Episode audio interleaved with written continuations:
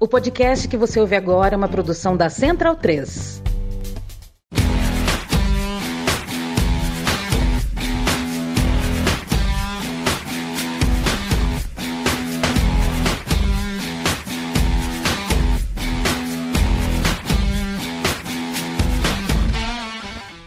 Boa noite, leitoras e leitores da Trivela, ouvintes da Central 3. Está começando mais um podcast em parceria entre as duas casas. Este, o especial diário sobre o Mundial disputado no Catar. Meu nome é Matias Pinto e hoje estou ao lado aqui de Leandro Stein e Felipe Lobo, né? Tivemos a primeira folga nessa Copa do Mundo, primeiro dia sem jogos muita gente aí reclamando de abstinência, né? É, trocaria tudo para ver um Costa Rica e Japão é, hoje, enfim.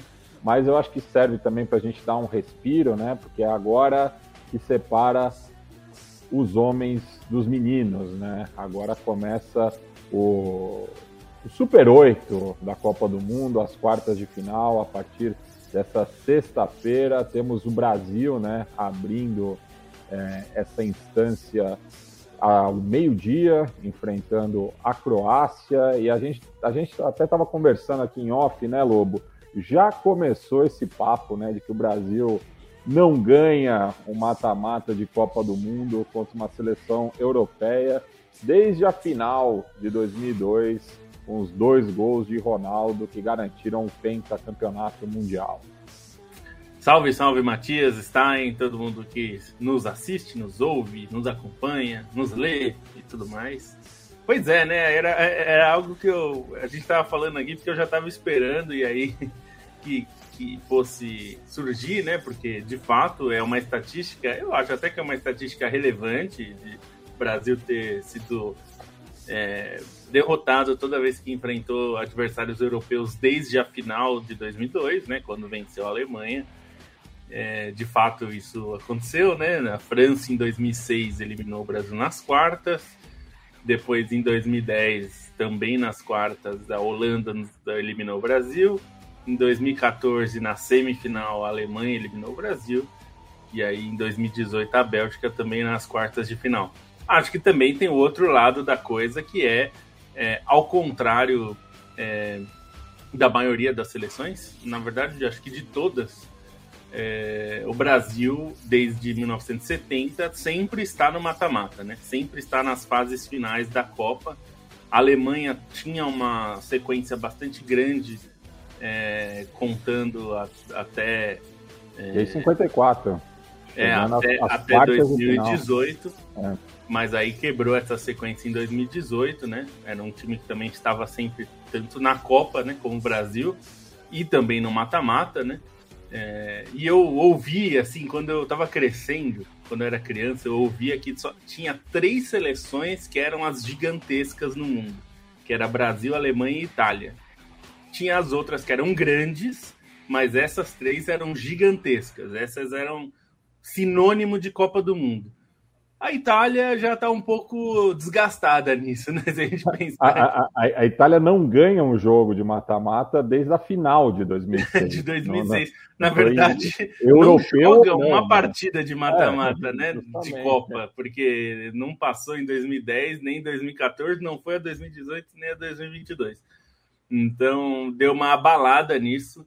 A França está querendo entrar nesse grupo aí de de times tricampeão, tricampeões, né? Porque já tem dois títulos e tá é, é um dos, dos cotados para vencer esse ano também, tentando repetir um feito que só o Brasil tem, né? Aliás, só o Brasil tem não, mas o último a conseguir, que foi títulos consecutivos, né? Brasil em 58 e 62, e mostra como é difícil, né? Porque de 62 para cá, o mundo já é tão diferente, o Brasil é tão diferente, o futebol é tão diferente, a Copa é tão diferente mas ninguém conseguiu repetir né, títulos nesse tempo todo aí, mesmo com grandes elencos e times e craques, como a gente teve. Teve a Argentina ficou muito perto disso, né? Em 86 e 90 foi em duas finais, ganhou a primeira, mas perdeu a segunda contra o mesmo adversário até, né? Contra a Alemanha, ganhou da Alemanha. De, que vinha de duas finais consecutivas. Também é verdade que também vinha de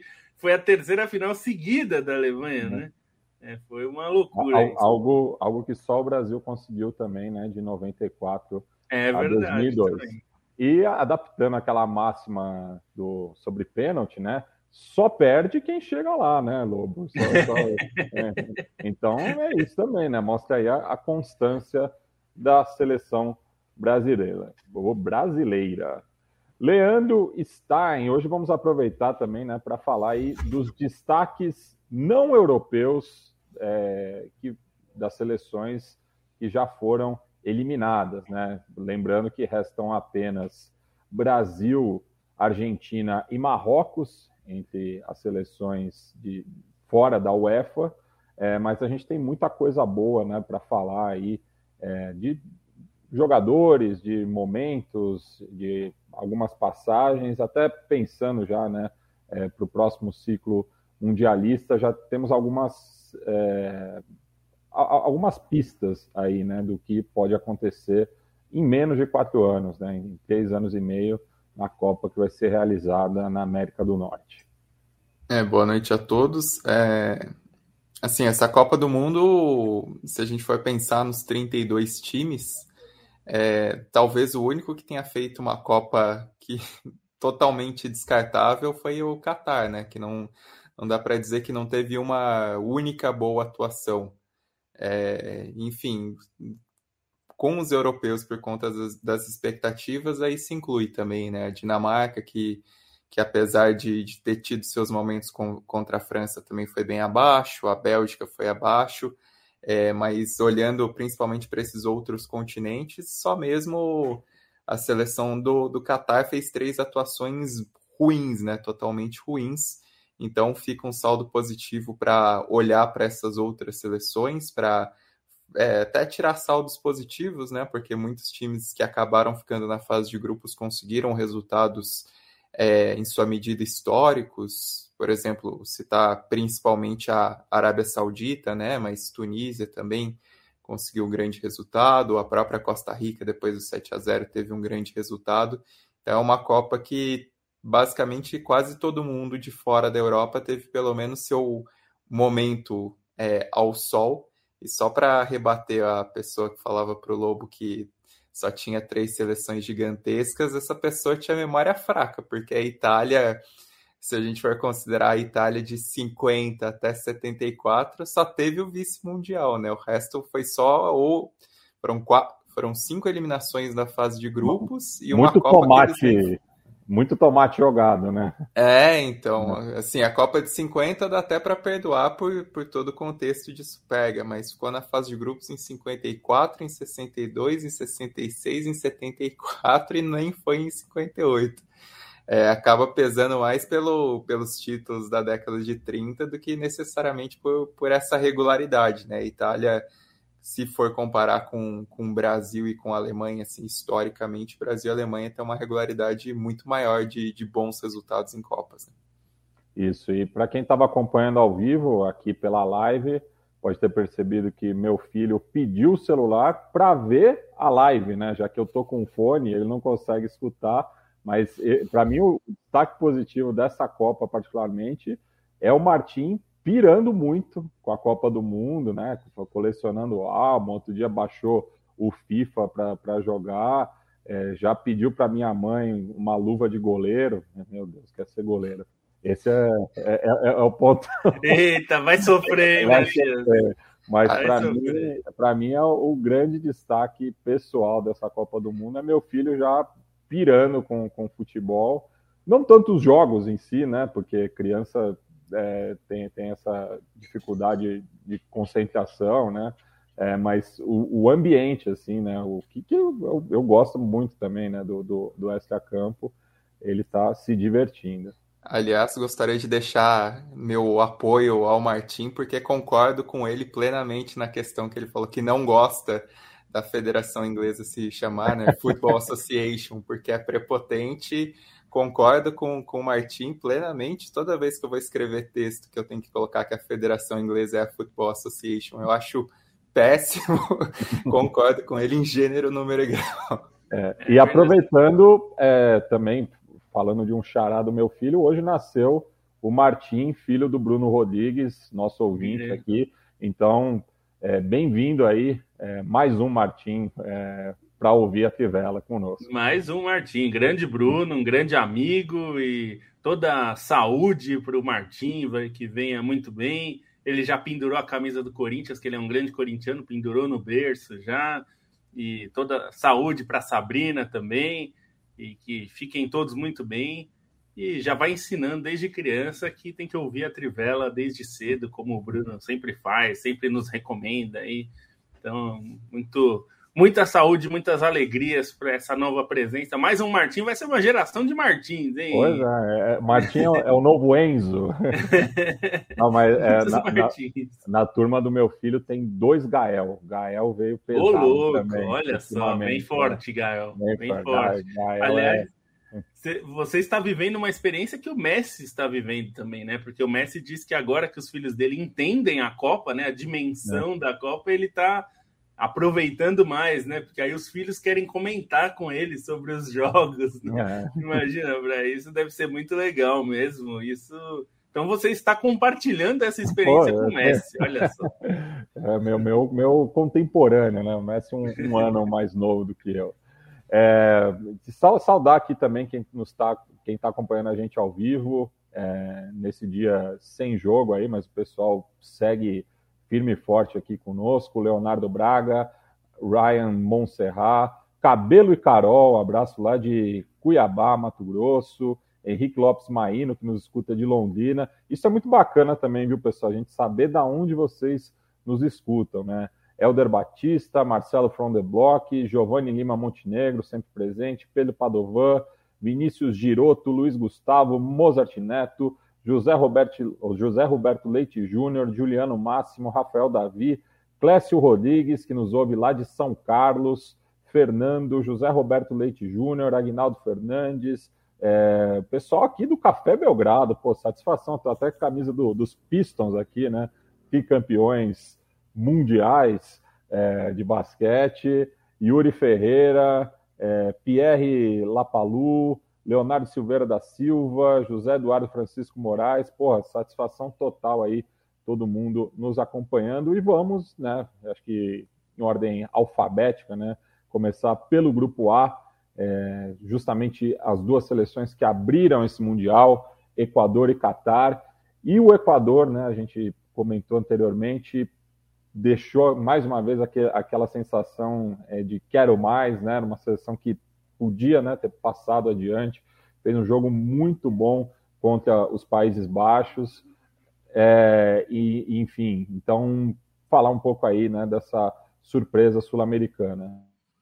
É, a seleção equatoriana teve um, saldo positivo na Copa do Mundo, né? Considerando o que apresentou de futebol, o que fez nas partidas é, e mesmo em recursos, né? O trabalho do Gustavo Alfaro a gente elogiou muitas vezes aqui.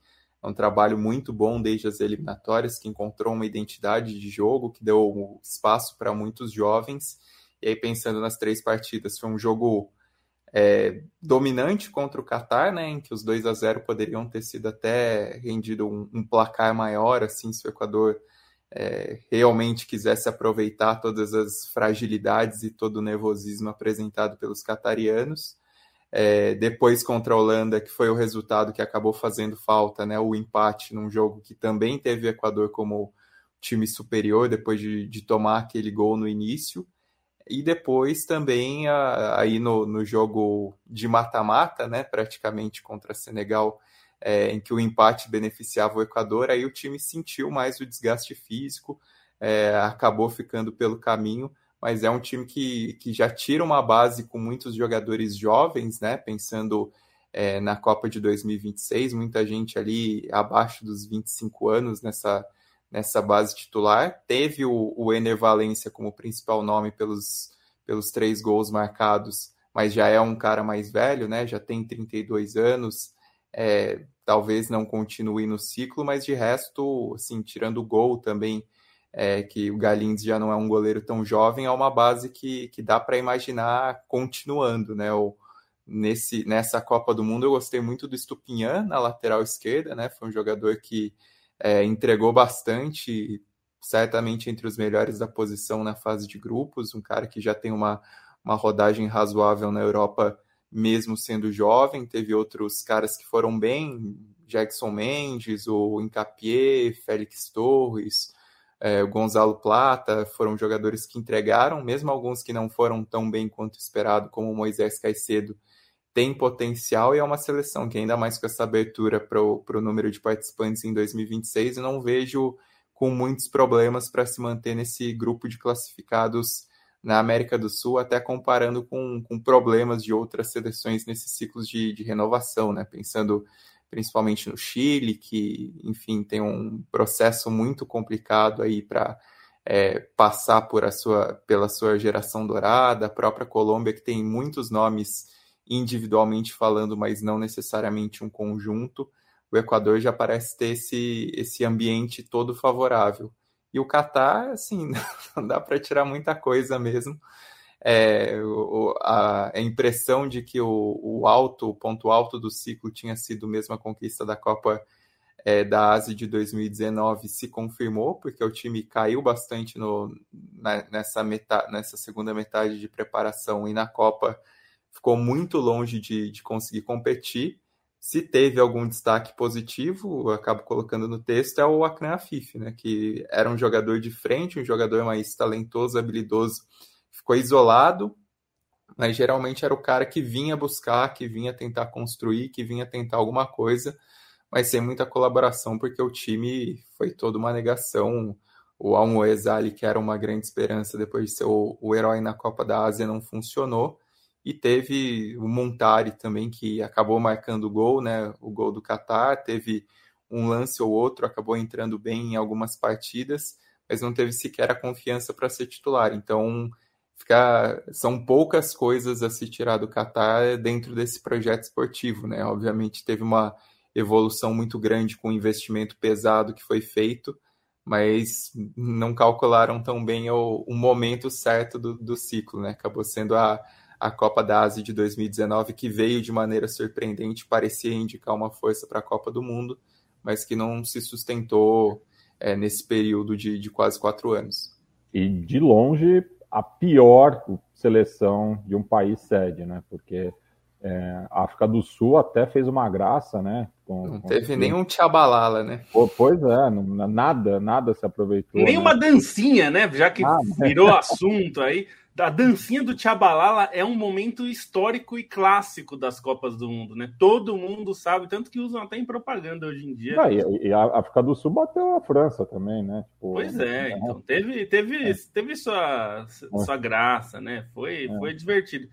E acho que a vida do Qatar é, vai ser dura, é, ainda que, bom, o aumento das vagas é, vai facilitar, mas pensando no dentro, digamos, do ponto de vista asiático, de uma próxima Copa da Ásia, por exemplo, é, porque a gente viu tanto Coreia do Sul quanto o Japão mostrando força, mais até o Japão, né? É, é, mas a Coreia teve seus momentos também, é, pelo menos dificultando para os adversários. Mas é, pensando no, no, no, continente asiático como um todo, né? Na, na disputa interna, é, eu acho que o Japão deu um passo importante aí de, de mostrar a consolidação de um time, né, de, de qualidade de jogadores. E a gente tem que pensar também que alguns desses jogadores que atuam, é, a maior parte atua evidentemente na Europa, mas mesmo alguns que atuam é, no próprio futebol japonês mostraram que ainda mantém um bom nível, né? O Yuto Nagatomo, que claro, jogou a vida inteira na Europa, boa parte da carreira, mas hoje já veterano está na J-League, mas mesmo o Takuma Sano, que eu, eu achei que ele foi um pouco injustiçado na Copa. Ele não foi titular em nenhum jogo e eu acho que ele foi o melhor centroavante ali do Japão. É, deveria ter, ter jogado mais, enfim. mas enfim, eu, eu achei legal que teve jogadores como o Ataru Endo, que é um cara já bastante reconhecido, já não, não, não é uma novidade no Japão, mas é legal ver como ele é, assumiu um super protagonismo nesse time do Japão e se destacando em Copa do Mundo, né? E é, o Japão já produziu jogadores dessa posição que, que se consagraram, né? O Haseb foi um, já, a gente já viu isso acontecer, mas é legal porque eu acho que realmente foi uma Copa de destaque dele. É, e eu acho que o Aota Naka, que, que jogou ali também, também foi muito bem. É, acho que o Japão mostrou é, bons nomes e bom futebol. Acho que como potência asiática está bastante consolidada, assim como é, a Coreia do Sul teve menos é, brilho de futebol jogado, né? Mas ainda assim é, mostrou na hora que precisou, né? Jogou, complicou o Uruguai, né? No, no, no, empate, depois virou sobre um time mesclado de Portugal, quando precisou também, com um, um, o Son Heung-min vindo de uma lesão séria, né? Ele cons conseguiu jogar a Copa, mas a gente sabe que tem alguma dose de sacrifício, porque uma lesão na, no rosto, né? Teve fratura, nunca é muito fácil de jogar, incomoda bastante. Então, acho que pensando no Catar como seleção asiática, é, se por um lado a Austrália é, se enfraqueceu um pouco nesse ciclo, mas aí na Copa se é, cresceu, né? Conseguiu uma classificação bastante improvável, e acho que ninguém previu que a Austrália passaria, é, mas ao mesmo tempo tem as duas grandes potências da Ásia muito fortes, né? Para assim, a perspectiva para o próximo ciclo é que Japão e Coreia do Sul se consolidem mais ainda, né? E ainda com a Arábia Saudita, né? Que já foi muito forte, já, já desde os anos 90 tem bons momentos.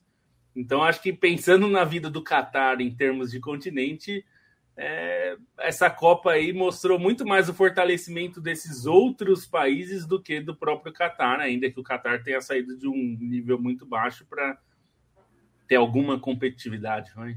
É, e, e, ainda tem a Austrália, né, que acabou fazendo a melhor campanha na sua história em números, não acho tanto em desempenho. É, 2006 eu acho que é, a Austrália até é, ilusionou um pouco mais, né? Até, o grupo era difícil, né, Matias? Era o grupo do Brasil e Croácia, né? Brasil, Croácia, o próprio Japão, né? Porque na época a Austrália ainda era representante da Oceania, né? É, mas no caso do Japão, é, pelo menos acompanhando indiretamente a imprensa japonesa, né? Enfim, não sou fluente em japonês, mas vendo as pessoas que é, conseguem transitar é, entre o, extremo Oriente e o Ocidente, é, me pareceu assim que a, a, o humor né, da, da, opinião pública japonesa foi radical, mudava radicalmente durante essa Copa, né, porque era uma seleção que estava no grupo da morte, aí ganha de virada da Alemanha, perde da Costa Rica, depois ganha da Espanha, eliminado pela Croácia e fica é, parece um eletrocardiograma, né? Tipo, é, mas é uma seleção que eu, é, a gente destacou várias vezes aqui, bem organizada, né? Tem é, bons talentos, mas não tem, né? Esse craque geracional como é o som para a Coreia do Sul, né? Que pô, pode fechar aí né, o seu ciclo como é, o melhor jogador do, do leste da Ásia, né? Tem, tem, tem ainda é, um certo teto que ele pode alcançar, né? Está com 30 anos, mas ainda pode realizar mais coisas, né? Mas ficou, né? Essa, essa, é, no caso do Japão, é, acabou sendo uma Copa frustrante porque os resultados é, chegaram, mas é, na hora H falhou e a Coreia do Sul chegou onde podia, né? Porque é, o, cruzamento era muito difícil, né? Era é, já estava meio que né? Que é, não conseguiria ficar em primeiro no grupo, né? Estava é, ali brigando pela segunda vaga, porque era um grupo bastante equilibrado também, mas Portugal é, um ou dois escalões acima, né? Do, do, dos outros é, das outras seleções do grupo H. E, enfim, ser segundo no grupo H é, era quase fatal que enfrentaria o Brasil e até fez um jogo bastante franco, né? É, mas não, não, não, tinha como, né? Não, não, não tinha o, o, o, som não, não nas suas melhores condições, é, não conseguiu desempenhar é, bem e o Brasil é, deu tudo certo na, naquela ocasião e a, amassou a Coreia do Sul, que eu acho que sai é, de cabeça erguida, né? Porque é, propôs o jogo contra uma das melhores seleções do mundo. Sim, é, sobre o... Não, pode, pode falar. falar pode falar. Ah, acho que conseguiu, conseguiu fazer. É, é, acho que o jogo, assim como no caso da Suíça, né, é, contra Portugal, foi um jogo que deu tudo certo para Portugal. E acho que dá para dizer o mesmo na Coreia. Deu tudo certo para o Brasil, de, de, forma que praticamente inviabilizou o jogo da Coreia do Sul. Né? Mas acho que tem mais pontos positivos do que negativos, considerando que era um grupo difícil da Coreia mesmo. Como você falou, não era um grupo é, tranquilo, né? Tinha. A gente vai. Inclusive, a gente pode falar sobre Gana, né? Que Gana é, foi uma, uma seleção que nos surpreendeu, né? Por tudo que, que apresentou. Eu não esperava grandes coisas de Gana, não. Mas o Kudus foi muito bem, conseguiu mostrar um, um futebol que, a bem da verdade, já tem mostrado no Ajax, né? Mas na Copa é sempre é, é importante porque conduz o, o, time, né? E foi, foi bem. Então, é, acho que sai com um saldo positivo a Coreia e, e deixa uma, uma, uma, impressão interessante. Está em retomar né, o, o que você queria falar. Ah, é, acho que vamos então né, falar. Falamos já brevemente do Irã, né, uma das seleções vizinhas, do perdão, da Arábia Saudita, né, uma das seleções vizinhas do Catar, e o Irã, né, que eu acho que quando a, o, o, consegue a classificação é, no ano passado, pensando né, que é só atravessar o Golfo, é, mas acaba tendo esse contexto político né, de questão de semanas antes da Copa do Mundo, também foi um, um baque muito grande, né, porque o Irã não, não teve as melhores condições é, para competir nessa Copa do Mundo. A gente falou bastante sobre isso, né? sobretudo na estreia contra a Inglaterra, né? que visivelmente os jogadores não estavam presentes naquele jogo, né? É, só estavam de corpo, não de espírito. É, e mesmo assim, chega na, na, última rodada contra os Estados Unidos, ainda com chance de classificação. É, o Irã, eu vejo um paralelo muito grande com o Marrocos, né? Até pensando pelo que foi a participação das duas seleções em 2018, no mesmo grupo, dando trabalho para os mesmos oponentes. É, para as duas existia uma perspectiva de melhora, mas que é, tiveram seus percalços. Né? Marrocos é, ganhou mais recursos em relação a 2018 e contou com o amadurecimento de jogadores importantes daquela equipe. O Irã contou com o amadurecimento desses jogadores, mas muitos deles eles não se desenvolveram na carreira como esperado, né? Quem teve um salto maior foi principalmente o Taremi e o Asmun, pensando em termos de clube, mas outros jogadores importantes daquela seleção não, não evoluíram tanto é, do ponto de vista de clubes, né? Para mencionar o, o Exatolari, por exemplo, que chegou aí para a Europa, mas atualmente joga na segunda divisão da Dinamarca. Teve o Beiranvan também, que é, rodou por alguns clubes europeus, na Bélgica, em Portugal, mas voltou para o Irã. É, não foi uma evolução tão grande e as duas seleções, Marrocos e Irã, passaram por percalços no, no senso coletivo, né? na, na própria questão dos treinadores, da, é, enfim, do, dos trabalhos de continuidade, com Carlos Queiroz saindo depois da Copa da Ásia, é, contratando o Vilmots, que foi muito mal, depois é, com mudança de treinador, a volta do Queiroz, o Scociti acabou passando brevemente, conseguiu a classificação nas eliminatórias, mas não foi bancado é, pela, pela federação. Foi uma seleção que também teve esses percalços, né? Também não teve um ciclo tão linear em relação ao que se previa é, para 2018, e isso acabou custando caro, né? Custou caro um trabalho coletivo que era muito forte no Irã de 2018 e que não se notou nessa Copa do Mundo. Foi um time que, sim, se perdeu no jogo contra a Inglaterra, né, principalmente depois de tomar o primeiro gol, e a força defensiva, que foi a marca do Ira do Carlos Queiroz, obviamente não teve presente nesse jogo. A equipe melhorou contra a Gales, né, e Gales também é uma seleção que é, talvez se, se fosse para montar um ranking de seleções seria a minha 31 primeira seleção desse ranking, a segunda pior, só melhor do que o Qatar, porque foi uma campanha muito fraca. É, e aí o Irã aproveitou naquela vitória dramática, mas também ficou devendo contra os Estados Unidos, né? Também teve é, problemas de, de conseguir o resultado. no geral, assim, o Asmun teve o, alguns lampejos na Copa, mas não estava nas suas melhores condições físicas, isso atrapalhou. O Taremi fez uma Copa melhor, é, eu gostei muito do jogo dele contra a Gales, por exemplo, mas contra os Estados Unidos ele teve em falta, né? Principalmente naquele lance no, nos acréscimos em que ele tenta cavar um pênalti sem noção, tendo uma, uma bola do jogo para ele. E aí, alguns caras que acabaram ajudando essa campanha do, no Irã foram os velhos escudeiros do, do Queiroz, né? O Rezaia foi muito bem, por exemplo, é um, tinha o risco de nem ser convocado para a Copa lateral direito e ficou no banco contra a Inglaterra, mas aí foi muito bem contra a Gales e também fez um bom papel contra os Estados Unidos.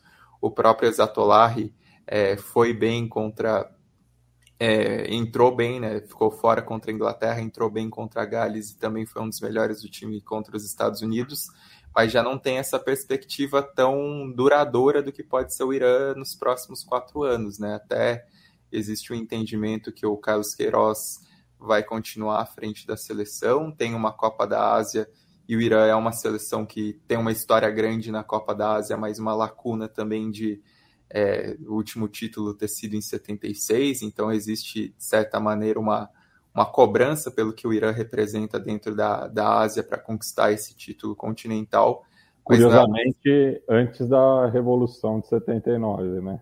É, é, e como a gente escreveu na Trivela, né, tem até um texto para quem quiser conferir, muitos desses jogadores dessa seleção de 76 e que foram para a Copa de 78 depois, alguns saíram do Irã e foram viver nos Estados Unidos, outros se juntaram, inclusive, à é, a, a, a, resistência à revolução. Teve gente que foi que pretendeu até o goleiro titular do Irã em 78 tentou se candidatar à presidência para concorrer ao contra o Mahmoud Ahmadinejad na, há duas décadas, mas aí barraram a candidatura dele. Então também tem, tem um movimento desses caras político bastante importante e era um contexto.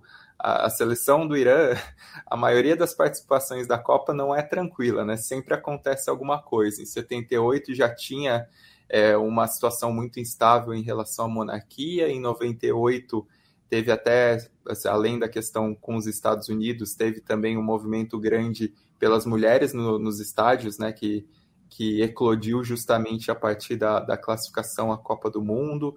É, mesmo em 2010, quando existia, quando o Irã não conseguiu classificar a Copa do Mundo, teve uma campanha muito grande contra o governo do Ahmadinejad é, por conta da, de uma acusação de fraude nas eleições, e os próprios jogadores usaram é, fitas verdes na partida decisiva das eliminatórias como protesto político, e aí disseram que a, o posicionamento político atrapalhou em campo, que a gente sabe que é uma grande bobagem, por mais que o Arsene Wenger diga o contrário, mas é uma seleção que historicamente sempre lidou com esse contexto turbulento, e aí dessa vez não deu resultado, não só por, assim, por toda a situação tensa que, que circundou, mas também por uma série de decisões ruins do ponto de vista esportivo, principalmente da federação, nesse vai não vai na demissão de Scociti, na própria é, volta do Queiroz em cima da hora, foi um, um, ambiente bem turbulento do que, do que foi o trabalho do Irã,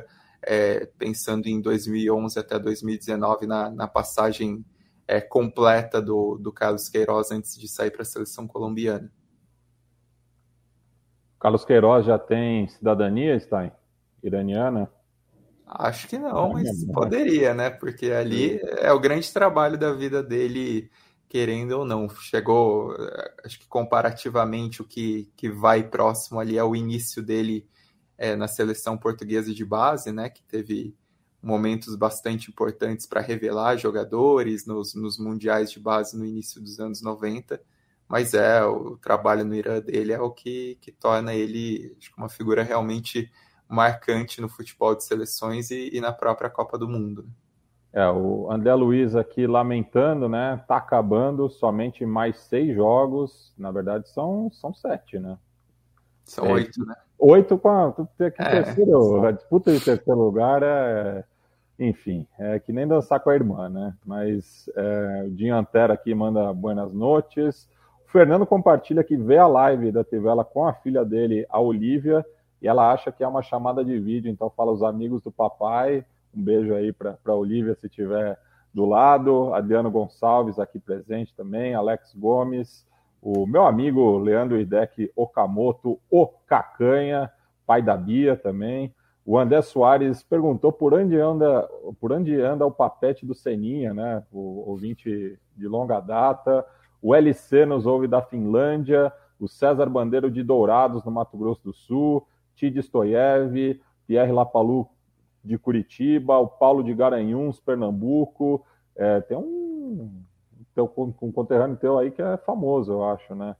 O, o Ryan diz que é do Rio, mas está morando em São Paulo. O Giovanni Freitas aqui também. Rafael Montanaro. Fábio Mariano. Gabriel Cunha. Lucas Calabró, que nos ouve lá de Niterói. Enfim, bastante gente presente aqui. O Africa Football Stories aqui pelo Senegal. Ismail, Ismaili Sar confirmou que merece um clube ma maior do que o Watford, né? Vamos falar ainda de Senegal, mas antes a gente vai da antiga Pérsia para a antiga Car Cartago, né, para falar aí da Tunísia, né, uma seleção que também jogou em casa, né, assim como o Marrocos foi abraçada pela torcida local, também muitos nacionais foram acompanhar de perto as águias é, e também, né, ficou pelo caminho, mas teve, né, a sua vitória pessoal contra a antiga colônia, né, é, ali na rodada derradeira e, enfim, pela combinação de resultados, acabou não conseguindo a classificação, é, mas deixa também né, algumas é, boas novas, né, apesar de também ter alguns jogadores já cujo ciclo já está se encerrando. É, é, é, até o Stein falou durante a Copa, é a melhor Tunísia que a gente viu em Copas, né?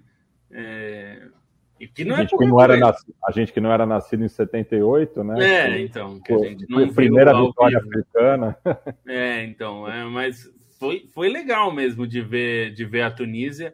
Ah, a vitória contra a França é dessas coisas que vai ficar marcado para sempre, né? Eu tenho certeza que todo, todo torcedor tunisiano vai lembrar de como foi esse jogo, né? E aí importa pouco que a França tenha entrado com as reservas, até porque as reservas da França, enfim, são super consagrados, né? Então é, não, não, não serve muito como desculpa. E aí é, tem, assim, acaba sendo uma história de redenção do Casri, que começa no banco, nem joga a primeira partida, entra um pouco no, na segunda partida, aí só na terceira consegue ser titular, né? E, e faz o gol da vitória. É, ele acho que é uma figura importante do futebol tunisiano que merecia algo grande, né?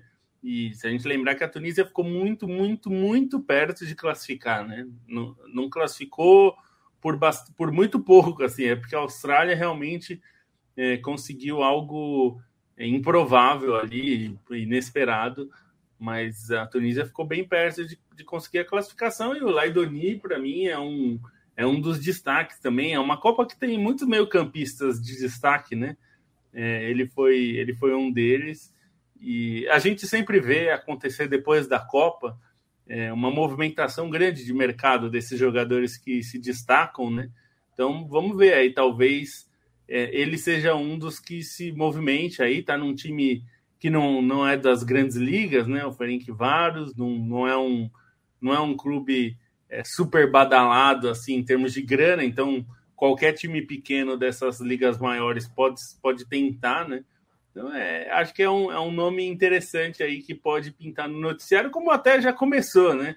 Já tem é, jogadores aí mudando de clubes por causa da Copa e vai ter muito mais ainda. Essa janela de janeiro, que normalmente é um pouco menos movimentada do que a de julho, né? Dessa vez deve ser um pouquinho mais do que a média, porque vai ter isso, né? Vai ter muito jogador que veio da Copa brilhando e aí Nossa, é, vai, vai chamar atenção. Quanta gente que nesse mês aí não, não, não faz uma carreira, né? É, enfim, acaba enganando o clube. Assim, enganando, claro, é modo de dizer, né? Mas Copa do Mundo é, é, é uma é uma vitrine muito grande mesmo, né? E muita gente acaba não é, entregando né, o, que, o que prometeu aí durante esses poucos jogos, mas que o mundo todo tá, tá de olho. Só ver o que o Luiz Henrique falou, né? Tá na, na coletiva do Ana Ri de, de, quem é esse oito deles. É muito bom. Então, fez uma propaganda. Vai, vai ser assediado aí, né? Se o técnico da seleção da Espanha ficou é, falando, então é, é possível. Bem, da Tunísia vamos para o Canadá, né? Um dos países sede da próxima Copa do Mundo, uma seleção bastante jovem que tem muito potencial, é, pensando aí também para o próximo ciclo, né? Acho que, por exemplo, não vai passar a mesma vergonha que o Catar, caso se classifique, né? Porque temos agora essa questão também, mas também com o aumento de números da CONCACAF e o talento dessa geração, acho muito difícil o Canadá ficar de fora do próximo Mundial. É, o Canadá é uma seleção que mostrou nessa Copa que é bem treinada, que tem bons jogadores, mas não tem um time completo suficiente para ser competitivo e para ser competitivo num grupo é, dos mais fortes, né? Considerando o, o grupo F Sim, é o único com dois classificados para as quartas de final, mas pelo nível dos jogos é, tem um entendimento, né? Que foi o, o grupo nivelado por cima e até para o Canadá, que fez boas partidas.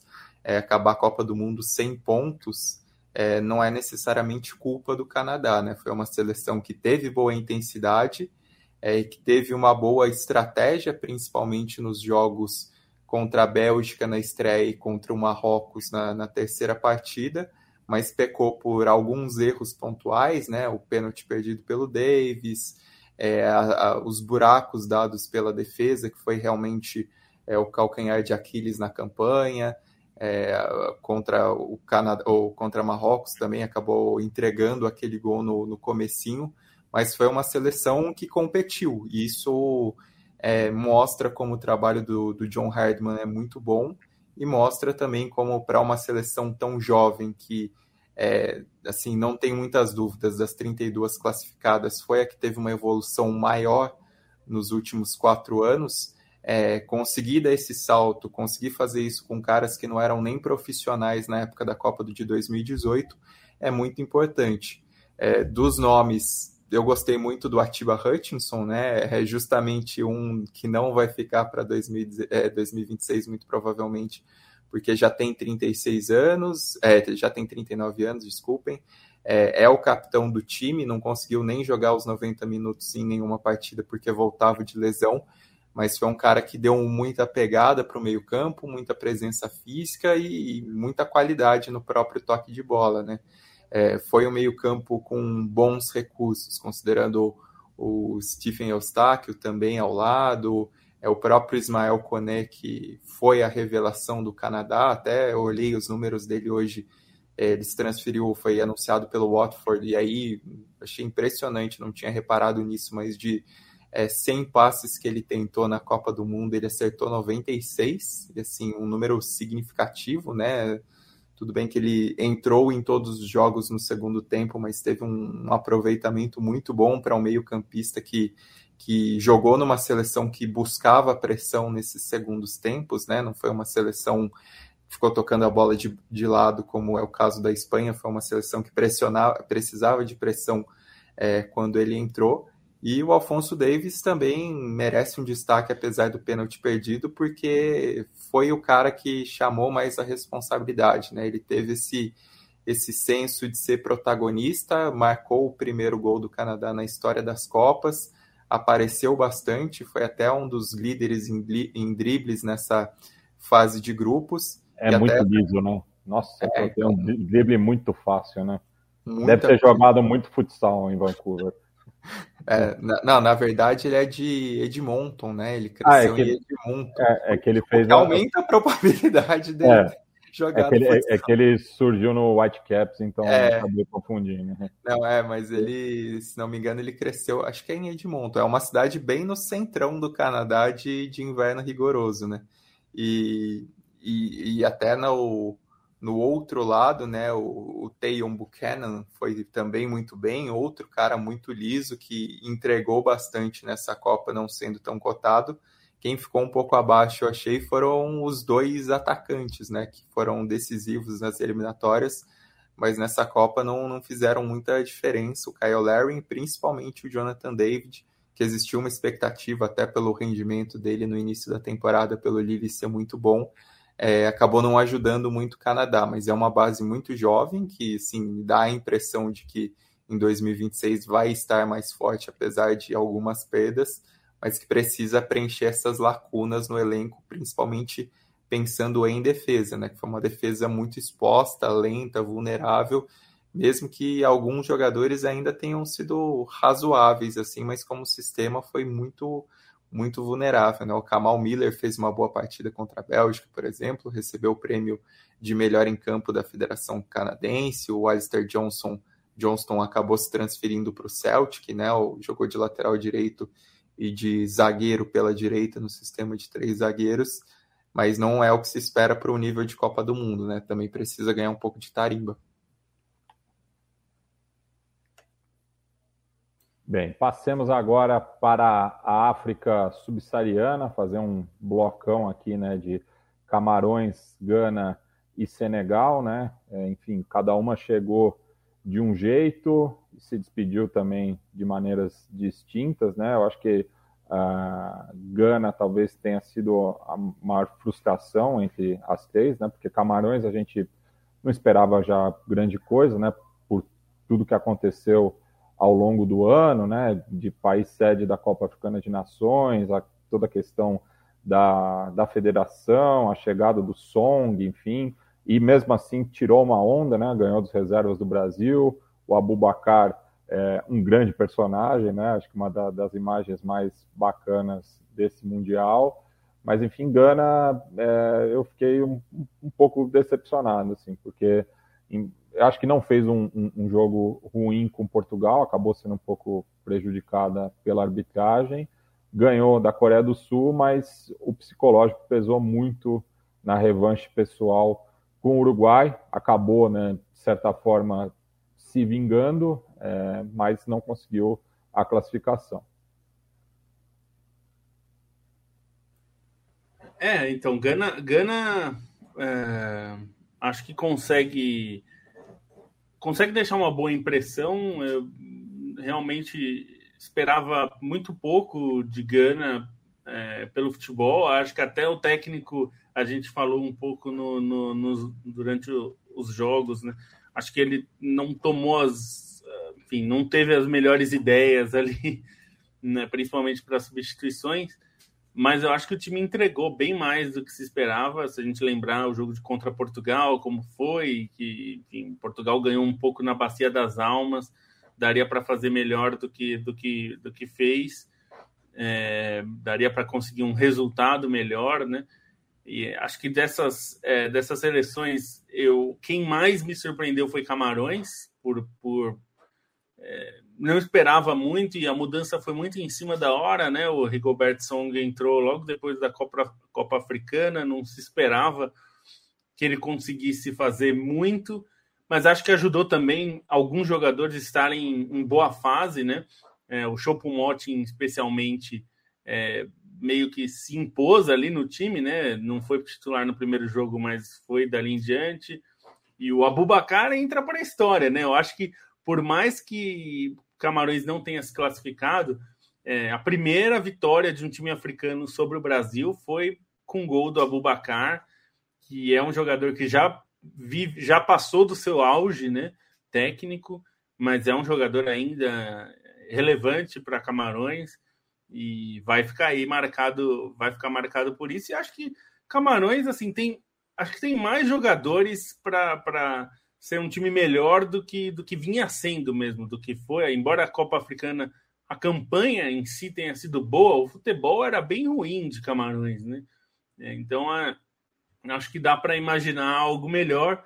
Eu tenho minhas dúvidas em relação ao Song como técnico, não sei se é, ele vai vingar mesmo, ainda não, não consegui me convencer muito, mas assim, perto do que se esperava de Camarões, eu esperava pouco ou quase nada. Eu achei que eles não seriam, é, não, não causariam nenhum impacto na Copa e acho que até conseguiram causar. E, e desses três, sem dúvida, dos, dos, times ali africanos, acho que quem entregou é, mais perto do que se esperava foi Senegal mesmo, né? Que Senegal conseguiu é, muitos, é, muitos bons jogadores e bons destaques que acho que entregaram. O Ismail Assar é um, é um jogador que já se esperava que ele assumisse esse protagonismo no ataque, por ser um jogador de destaque do time, principalmente com a saída do Mané. É, e o, o Koulibaly é um cara muito confiável, ainda que a gente tenha ficado um pouco. É, acho que ele não foi tão bem no jogo contra a Inglaterra, né? Que poderia ser um jogo é, é, é, eu, eu tava vendo o, o, Acho que foi o Irlan que postou, né? O, os espaços que deram para o Bellingham, né? A defesa de Senegal como um todo, ali que foi a, a, a chave né, da, da classificação inglesa, né? É, e acho que o, como até o Stein destacou aqui em um dos programas, o Ndiaye, acho que é uma, talvez uma das revelações dessa Copa, né, Stein? Acho que dá para considerar que ele é um dos jogadores que mais trouxe novidade em relação a Senegal, né?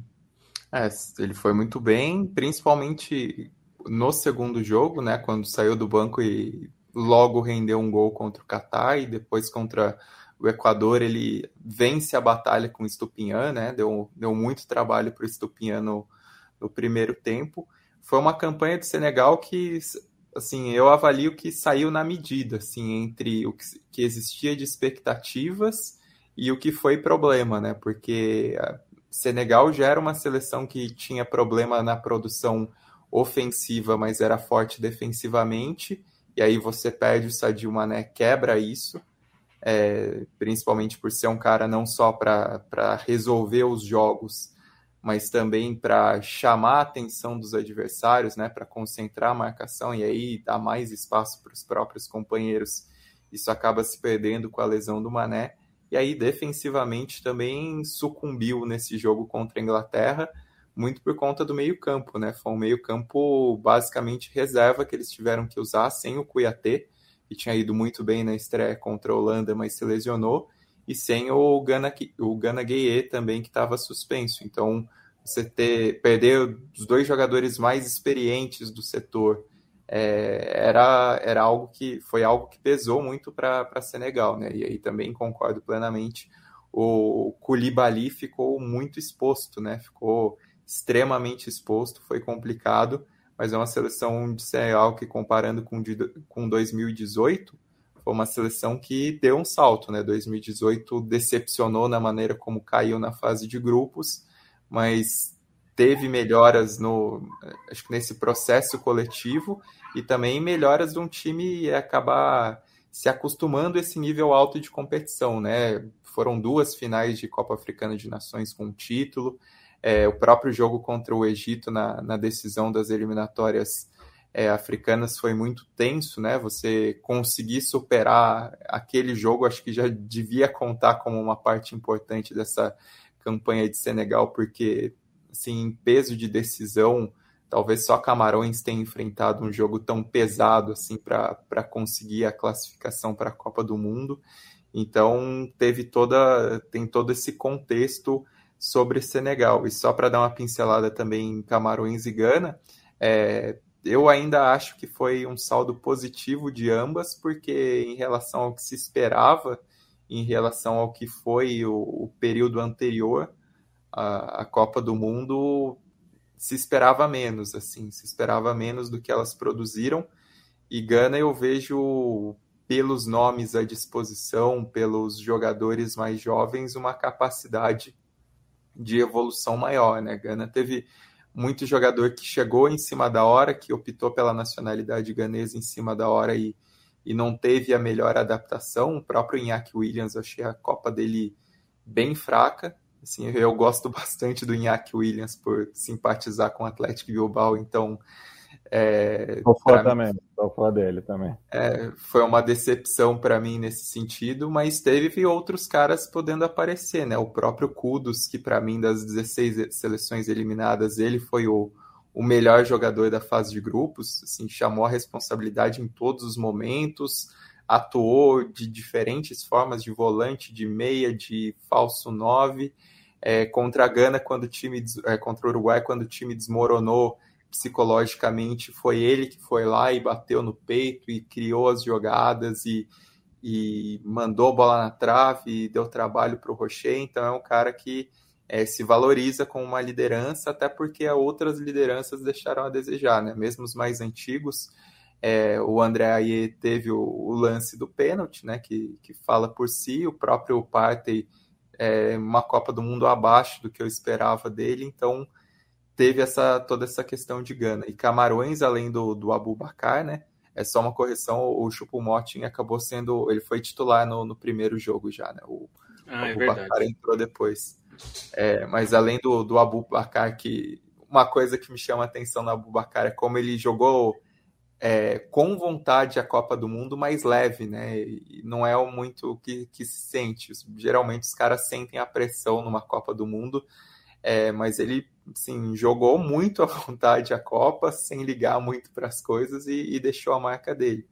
E quem também me agradou muito na seleção de, de Camarões foi o Castelletto, né? O Castelletto zagueiro de origem franco-italiana, é, fez bons jogos, né? Acabou sendo ausência contra o Brasil, mas achei que ele foi, foi muito bem na partida contra a Suíça e mesmo no jogo contra é, a Sérvia, que a defesa sofreu, ele teve participação decisiva, né? Marcou gol, deu o passe para o golaço do, do Abubacar, o lançamento foi dele, então foi uma peça importante também, é um, um zagueiro que já chamava a minha atenção no Nantes, né, que ele, ele, joga na França e tinha foi parte desse time campeão da Copa da França recentemente, aos 27 anos é outro que, que pode ter um, um destaque maior até porque fez uma boa Copa do Mundo. Bem, passar agora para os Estados Unidos, né, que assim como o Canadá né, tem esse desafio agora para o próximo ciclo, uma seleção bastante jovem, é, com um teto ainda a ser alcançado e mais material humano, né? Os Estados Unidos, uma seleção acho que um pouco mais pronta, que conseguiu a, a classificação, né? Que, que não vinha desde a Copa de 2014, né? Que passou e, enfim, não jogou a última edição, então teve também é, é, essa, essa questão, né, de é, até por pela terra arrasada que foi o último ciclo, acho que conseguiu uma Copa bastante convincente, né? Eu acho que a perspectiva é boa para os Estados Unidos, né? Acho que isso foi. Acho que deixou. No, no fim, ficou um gostinho amargo de ter a sensação de poder fazer mais, né? pesou um pouco essa falta de capacidade na frente, principalmente. Na, na defesa também, mas acho que até no jogo contra os Estados Unidos, no, contra, contra a Holanda, pesou mais essa falta de um, de um centroavante, um atacante capaz de colocar a bola na rede, mas acho que as notícias para os Estados Unidos são muito boas dessa Copa, né? Eu acho que o time jogou um bom futebol, que eu acho que é muito importante, né? Mais do que os resultados em si. Acho que o futebol mostrado foi bastante animador e com meio-campo de jogadores muito jovens e muito bons, né? O Tyler Adams era um jogador que é, já tinha mostrado é, qualidades, já tinha surgiu na MLS, mas ele ainda não, não tinha conseguido se firmar né, no, no RB Leipzig, aí foi para o Leeds, e aí tem tido uma temporada é, já um pouco mais é, estabelecido, e ele assumiu esse papel importante na seleção, recebeu a braçadeira de capitão, né? é o primeiro capitão negro da história do futebol dos Estados Unidos, né? Capitão estabelecido, né? Não eventual. É, e isso é bem importante, assim, porque ele realmente fez uma grande Copa e mostrou que pode ser um jogador muito útil, né? Se a gente pensar que é, o Leeds precisava mesmo de um jogador que dessa posição que atuasse bem, né? Porque vendeu o Calvin Phillips para o Manchester City e o Tyler Adams chegou sem, sem saber se é, ele ter, teria capaz de assumir essa, essa condição, né? E acho que essa Copa deu muita moral para ele, assim como o, Musa, né? Que é outro jogador que fez uma ótima Copa, que também é muito jovem, É, o McKenny, que esse, esse já era mais conhecido e mais estabelecido, né? Acho que ele vem sendo importante para a Juventus já há mais tempo, então acho que ele ficou mais é, dentro do que se esperava mesmo de assumir um papel importante nos Estados Unidos. É, aí é, acho que o trabalho acaba sendo bom, embora o ciclo não tenha sido exatamente linear e positivo, né? Acho que teve altos e baixos, mas a perspectiva, sem dúvida, é muito melhor do que foi em outros momentos, né? Estados Unidos normalmente apostava em jogadores bem mais velhos, é, uma base mais velha, e dessa vez tem uma base jovem. Aí, claro, vai precisar montar um novo time mais forte para 2026, mas a perspectiva, assim como, foi, como você falou em relação ao Canadá, certamente não vai passar vergonha como o Qatar de fazer uma Quer dizer, certamente não, não dá para garantir, né? Mas eu acho que a perspectiva não é essa, né? Não é de fazer feio em 2026, é de ter uma seleção interessante para competir no mata-mata, né? E, porque no futebol, pensando na primeira fase, Estados Unidos jogou mais bola que a Holanda, né? Mas no fim, é, o futebol não é só isso. Na hora de, do embate em si, que, é que tem que mostrar, e a Holanda acabou ganhando. Mas é, a perspectiva para os Estados Unidos era que poderia ter ido até mais longe.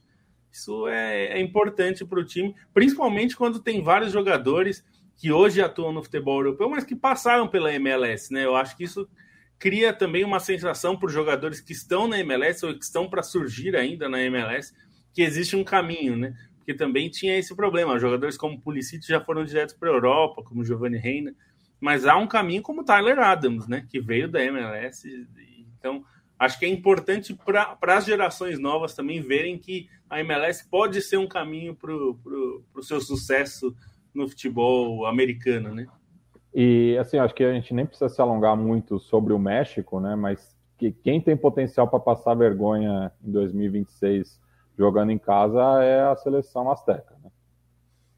É a impressão de um ciclo totalmente perdido com o Tata Martino, né? Que fez um trabalho muito fraco, uma Copa do Mundo muito fraca, demorou para para conseguir reagir minimamente na Copa e aí quando conseguiu montar o time de maneira mais ofensiva, aconteceu o que aconteceu, né? Uma, uma, uma vitória insuficiente na rodada final.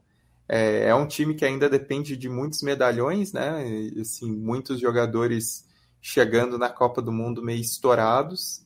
É, tem essa dificuldade para fazer uma, uma renovação de fato e não, não mostrou muito caminho para continuidade, né? Vai ter que, acho que, repensar muito o que tem a partir do, do, dos jogadores que tem à disposição, até possui alguns destaques, né? O Edson Álvares, o próprio Irving Lozano, são jogadores é, com experiência na Europa, por exemplo, mas não é uma seleção que, que indica ter muitos caminhos, que indica ter muitas possibilidades, até comparando com o que os Estados Unidos têm de potencial de evolução e o que fez nessa Copa. E o Canadá também, a maneira como cresceu no ciclo e tem jogadores jovens também, o México assim, tá, tá bastante distante disso, né? Tem uma liga bastante, é, tem uma liga forte, inegavelmente forte. É, tem até alguns jogadores que despontaram nos últimos tempos, né? Próprio Santiago Jiménez, que era um, um possível convocado que, no fim das contas, se tornou uma das maiores críticas por ausência do, do Tata Martino. É um jogador que, que talvez seja uma esperança grande para comandar o ataque mas não é que tenha algo encaminhado, diferentemente das, das duas vizinhas que vão ser co-sedes da Copa do Mundo, né? Não, não é o que acontece no México e é, é bastante diferente se pensar até na própria impressão da Copa de 2018, né? Quando, é, não necessariamente no jogo contra o Brasil, mas quando classificou no grupo da maneira como classificou, como ganhou da Alemanha, parecia que tinha uma geração mais promissora do que realmente se provou na sequência. E aí isso também se perdeu não só por questões dos próprios jogadores, mas pela própria escolha do técnico, que, sim, com todo respeito ao Tata Martino, e até acho que às vezes se pega mais no pé dele pela passagem da Argentina do que deveria se pegar, mas foi péssimo no México, foi péssimo. É, seria até uma troca plausível às vésperas da Copa do Mundo se resolvessem fazer. E aí na Copa do Mundo acabou comprovando todas as broncas dos torcedores mexicanos. Bem, e por último, falar do Uruguai, né? É, que também, né? O Diego Alonso não tomou as melhores decisões, os veteranos também é, não tiveram uma regularidade, né? Não foram nem sombra daquilo que foram, né? Entregaram muito pouco. É, tem, né? Um, principalmente o meio de campo é, muito talento, é, que é, é, é, o, é o futuro né, dessa seleção uruguaia. E no fim, o camisa 10, né, que ficou no banco nas duas primeiras partidas, mostrou né, porque é, vestia né, a mesma camisa que já foi de Francesco, de Forlan, é, de Recoba, enfim, é, acaba sendo né, o, o, grande destaque do Uruguai, o Georgian de Arrascaeta, né, que é apenas o seu segundo ciclo mundialista, né? Ele que surge no Defensor em 2014, depois é, é banco na Rússia e deve ser, né, um dos condutores ao lado do Valverde, caso o Uruguai se classifique daqui quatro anos, com a possibilidade de Marcelo Bielsa, né, que é o nome mais ventilado no Uruguai, que é água e óleo aí, né? É, não, é uma, é uma loucura, é uma mudança.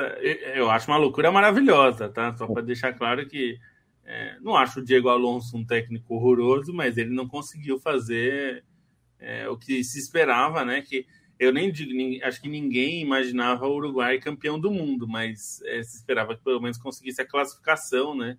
Para as oitavas de final. É, e é, é, é, meio, é meio difícil, assim. Eu, eu sempre fico olhando as explicações para não ter o Arrascaeta no time. Assim, quando você, você tinha ainda é, Cavani e Soares no auge é, técnico e tudo mais, eu até entendia você ter um meio-campo mais fechado, fazer duas linhas de quatro. Em 2018 tinha muito isso, né? Ah, ele, é, o meio-campo uruguaio jogava em duas linhas de quatro e o, o Arrascaeta não é muito um jogador de atuar pelo lado do campo no, na, na linha de quatro e tudo mais.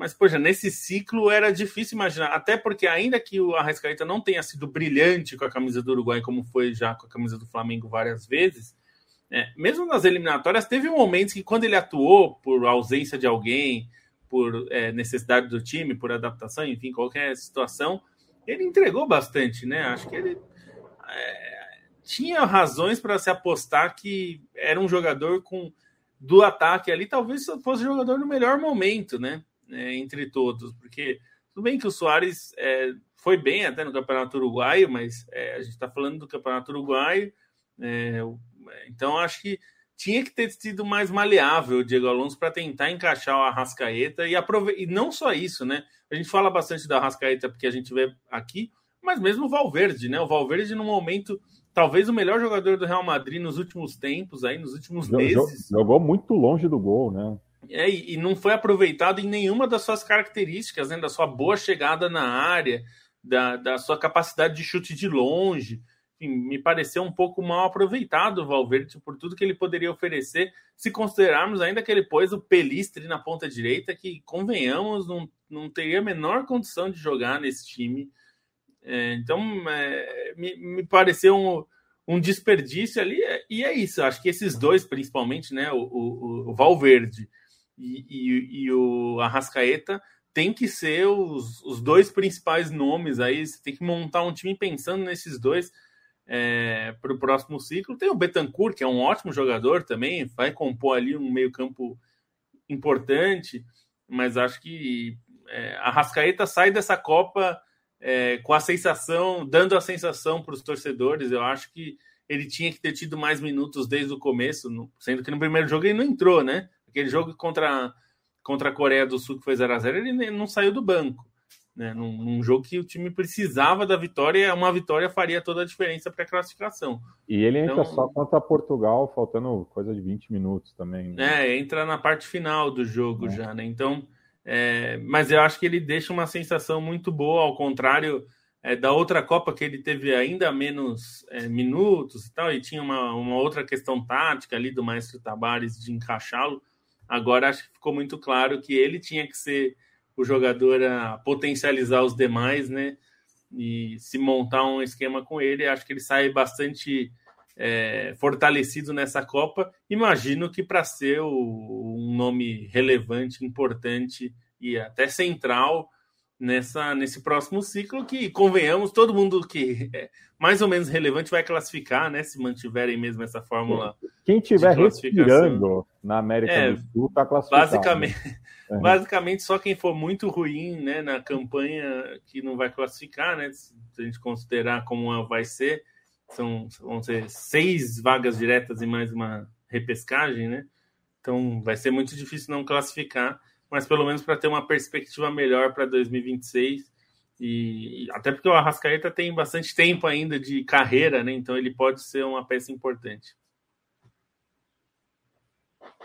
É isso. Fechamos aqui o nosso balanço das seleções não europeias já eliminadas nessa edição da Copa do Mundo. Amanhã a gente faz algumas projeções sobre os confrontos das quartas de final. Fica aqui o agradecimento também ao Frederico Amati Marostica, é, acompanhando ao vivo, Vinícius Carilho Beber, nos ouvindo da Alemanha, o Africa Football Stories lembrou aqui também que a África do Sul não passou no critério de desempate com o México, foi triste. O Frederico Romanigen, Romanigen é, elogiando aqui o Gueye, Doug Santiago, Grade, Felipe Barcelos, Thiago Tavares, que nos escuta é, de Goiânia, Juan Pablo criticando a soberba espanhola, enfim, muito bacana todo mundo nos ouvindo até agora. É, e deixo aí o espaço para os meus colegas fazerem alguma consideração final, algo que não foi falado. Acho que só uma coisa que faltou destacar um pouco mais sobre a Arábia Saudita, o trabalho do EV Renard, né? Acabou saindo muito bem na estreia, não teve tanto rendimento depois, né? Jogo contra a Polônia, a Arábia Saudita foi bem, mas contra o México foi mal. Mas teve muitos problemas de lesão, isso pesou muito, até acho que pesou no próprio destaque do, do Salem Aldalsari, né? Que foi um dos melhores jogadores ali da, da partida contra a Argentina, fez um golaço, mas acabou perdendo o principal meia ao lado, o Alfaraj, e perdeu também o Al Sharani na lateral esquerda, que é o cara que ele está acostumado a fazer dobradinha no clube. Então, é, nisso acabou caindo o nível, e aí destaque da Arábia Saudita acabou sendo, assim, para mim, o isolado, assim, maior destaque acabou sendo o Cano, né? O volante barra meia que, que fez ótimas partidas e mostrou um futebol para talvez tentar é, dar um passo além da própria Arábia Saudita, né? Tem bola para se testar na Europa e até pensando em jogador saudita na Europa, existiu um convênio com a Liga às vésperas da Copa de 2018 que não deu muito certo. O próprio Salem Aldalsari passou pelo Villarreal e só foi jogar na última rodada do Campeonato Espanhol depois de seis meses no clube. É, e foi bem contra o Real Madrid, mas ficou nisso, nunca mais jogou. É, e o, o Cano me parece ter qualidade para jogar pelo menos numa liga intermediária. Mutou aí, Stein. Não sei, não sei o que aconteceu. Ah, voltou. Ah, agora sim. Vai. Não, mas o, o Cano acho que tem bola para pelo menos jogar em uma liga intermediária da Europa, né? É, e assim, a, a, questão é mais se ele vai querer, porque ele tá no Al Hilal, ele é ídolo do, do maior clube do país, que paga o maior salário, então tem condições muito favoráveis para ele também, já com 28 anos. Mas desses caras que não atuam na Europa, talvez seja um que eu vejo com maior interesse assim para tentar se provar, porque parece que tem nível suficiente para jogar, pelo menos num time de competições europeias. Até porque é. o Al Hilal é o Real Madrid da, da Ásia, né, Stein? A gente ouvia já de torcedores do Al Hilal, que, porque é de fato um time de massa muito grande. E, e, e é a base, não, não, só na Arábia Saudita, né, no, no mundo é. árabe. É, e foi, acabou sendo né, a base dessa seleção saudita, que foi talvez o resultado mais surpreendente dessa Copa do Mundo, a vitória de virada contra a Argentina. Bem, senhores, nos revemos amanhã, mesmo horário, é, quinta-feira, 19 horas. É, muito material sobre as quartas de final, então fiquem conosco.